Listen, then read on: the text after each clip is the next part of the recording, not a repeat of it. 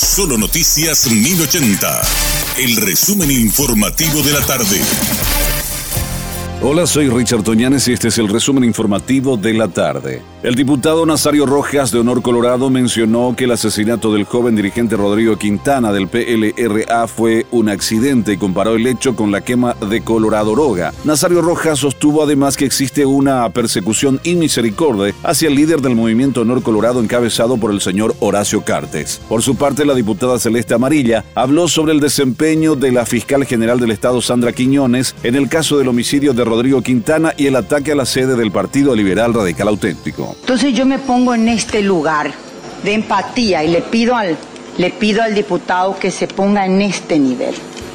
Tres de la mañana golpean la puerta de su casa. Eh, buenas noches, ¿es usted el señor Nazario Rojas? Sí.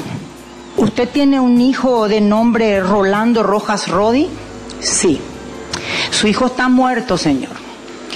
Le mataron a balazos en el local de la ANR. Una turba de policías que entró. Fue un accidente, señor. Si quiere acompañarnos a la morgue para reconocerle. Y que yo años después le diga, ah, pues también en mi partido rompieron una ventana. Rompieron la ventana y las puertas y rompieron mi vehículo. A tu hijo le pasó algo. Qué falta de empatía. Qué falta de respeto hacia la vida de un hijo. Por algo Dios no le dio hijos a la señora Sandra Quiñones, porque no le tiene la más mínima piedad y misericordia a esa madre y a ese padre. No hubiera sido quizá buena madre. Por algo Dios hace las cosas.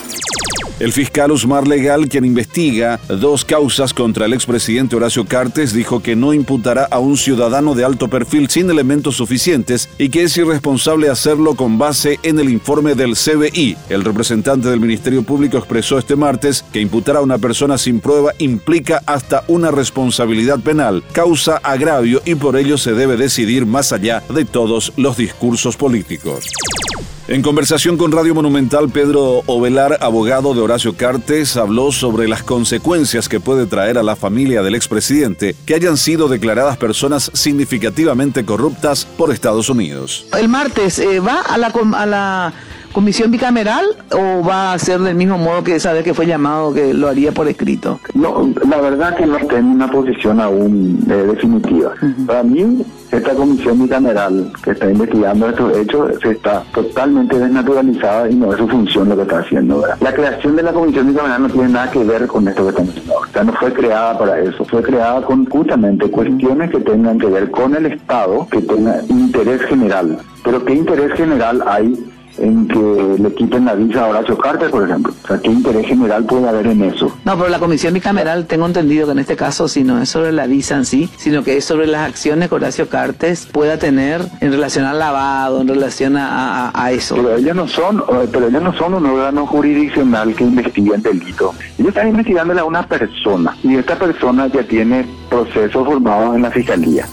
Ante un paro de transportistas en puerta, el gobierno no descarta subsidiar el servicio de buses del interior de corta, mediana y larga distancia. El sector exige una reducción de al menos 3.000 guaraníes por litro de combustible para poder seguir operando. Sobre este punto, el titular de la Dirección Nacional del Transporte, Dinatran, Juan José Vidal, aseguró que siguen analizando las medidas a ser adoptadas. Explicó que la reunión con los transportistas fue declarada en cuarto intermedio. Este fue nuestro resumen informativo. Te esperamos en una próxima entrega. La información del día aquí, en Solo Noticias 1080.